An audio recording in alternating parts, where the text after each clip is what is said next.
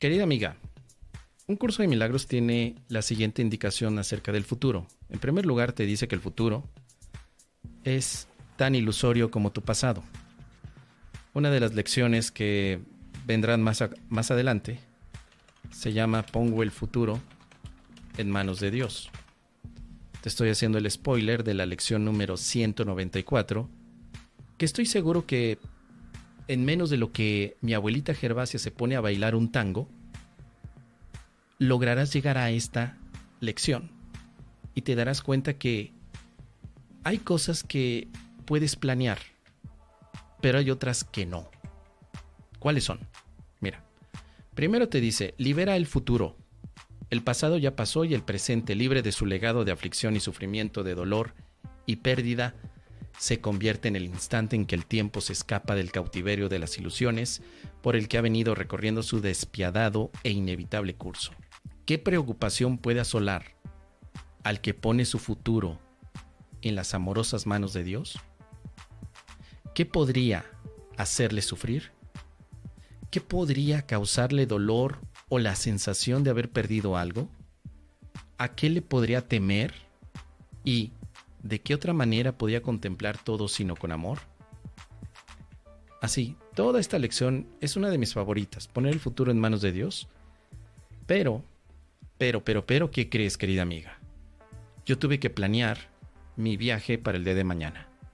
Tuve que planear con Irismar Camacho este encuentro que voy a tener mañana, el, perdón, el sábado en Miami, que de una vez les paso la publicidad.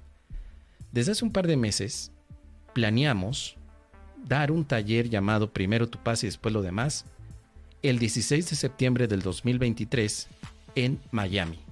Y también hemos planeado dar un taller que se llama La voz del Espíritu Santo y la voz del ego, que va a tener también lugar el próximo sábado en Miami.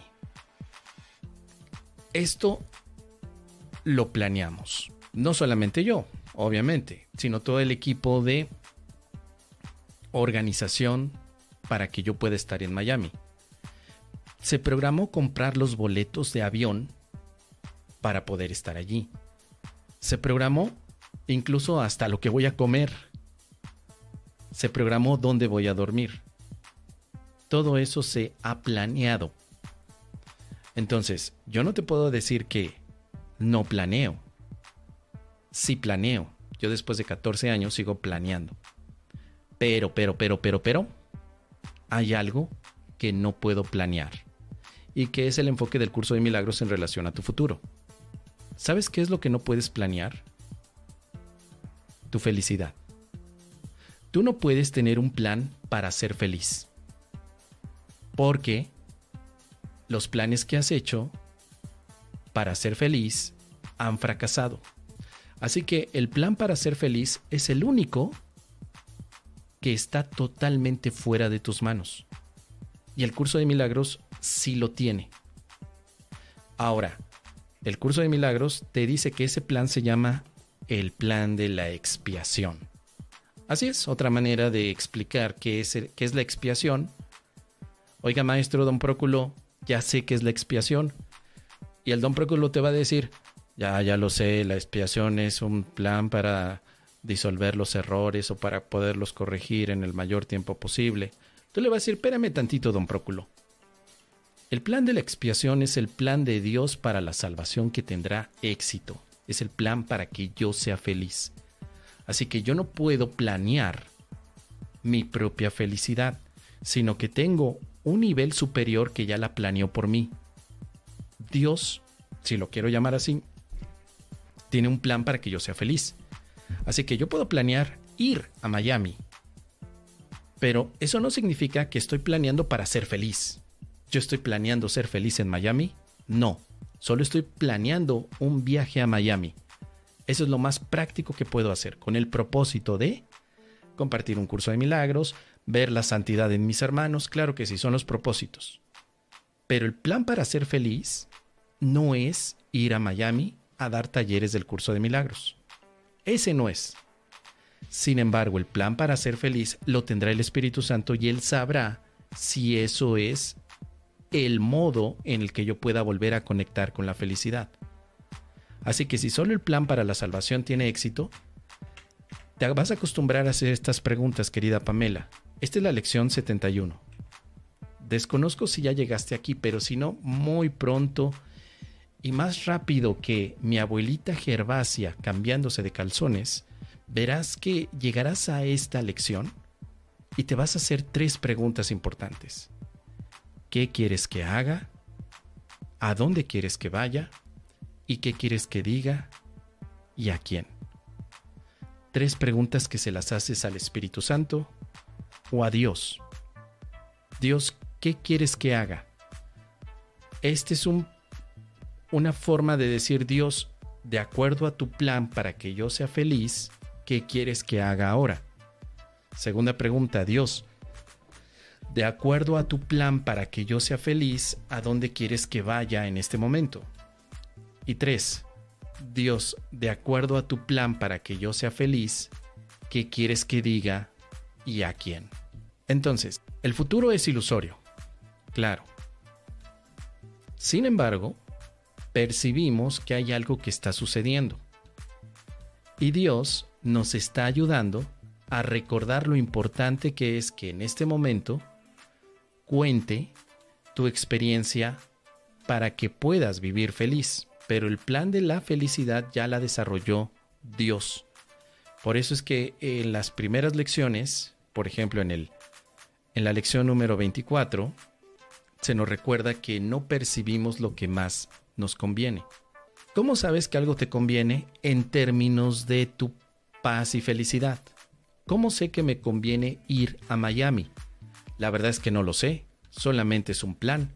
Pero si yo digo, es que me conviene ir a Miami a dar talleres para que yo pueda ser feliz, ahí es donde viene el problemita.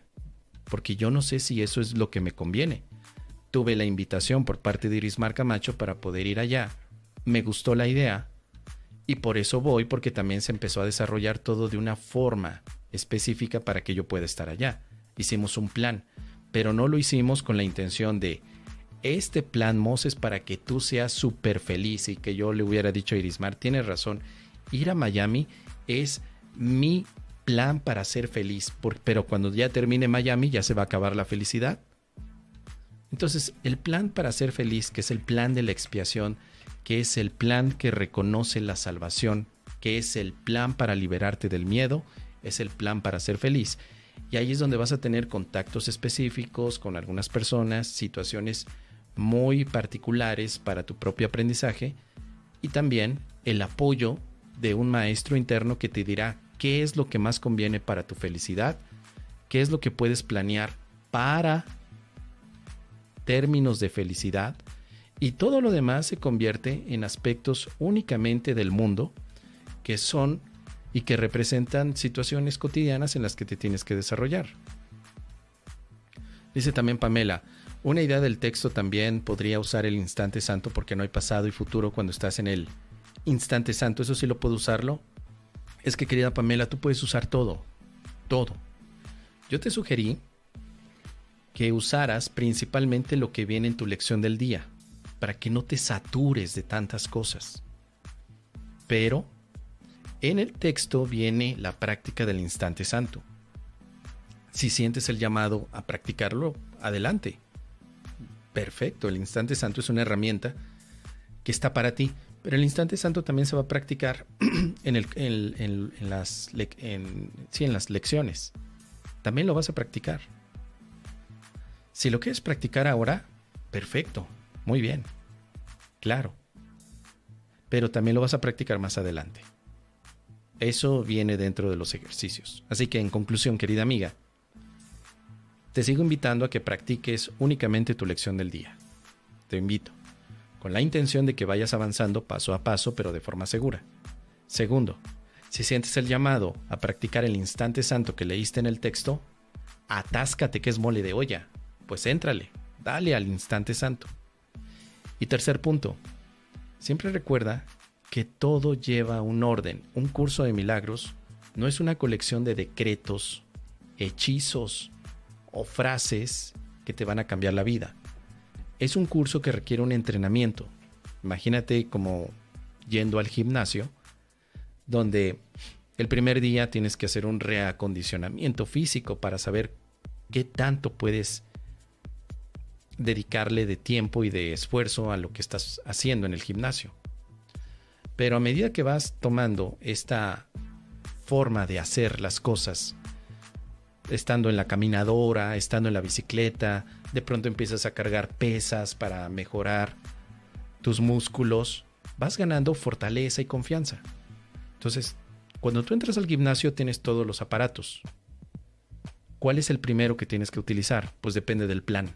¿Sí? Entonces, cuando tú tienes el curso de milagros, tienes todas las lecciones, todo lo tienes allí. Pero hay un orden. Precisamente para que crezcas de manera ordenada y además sustentada. Que no te sientas que te me caes, ¿no? Que dices, ay, es que el primer día me aventé cinco lecciones, el segundo día me aventé doce porque yo quiero el curso de Milagros Express. Pero el tercer día ya no aguanté porque me revolví. Revolví el mole con el pozole y ya no tenía ningún tipo de, de, enfoque. Así que esa es mi parte, mi tercera sugerencia. Calmantes montes paso a pasito, suave, suavecito. Tu lección del día es la que contiene todo lo que necesitas para que en este momento le puedas dar solución a muchos problemas que todavía percibes y que parece que te quitan la paz. ¿Qué te parece, querida Pamela? Déjame tus comentarios al respecto.